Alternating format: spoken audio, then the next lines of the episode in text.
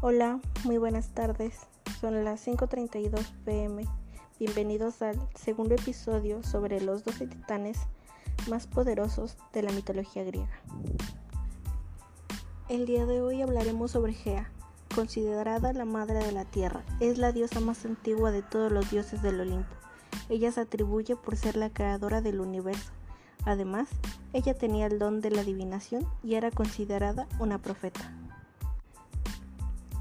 Gea tuvo sola a Urano, luego se hizo su esposa y dio a luz a los titanes Zeo, Crio, Japeto, Océano y Cronos.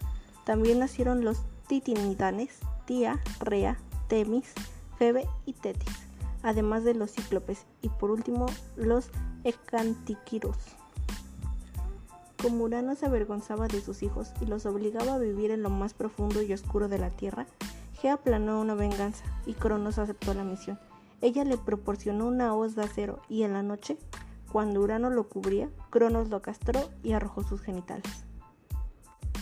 Después de este suceso, se unió con Ponto y nacieron las divinidades marinas Nero, Teumante, Zeo y Uribia. Pero Gea seguía disgustado por la mala suerte de los Ecantiquiros, que había fracasado por los que también se unen como Tártaro, dios de los abismos, y originaron a Tifón y a Equidna.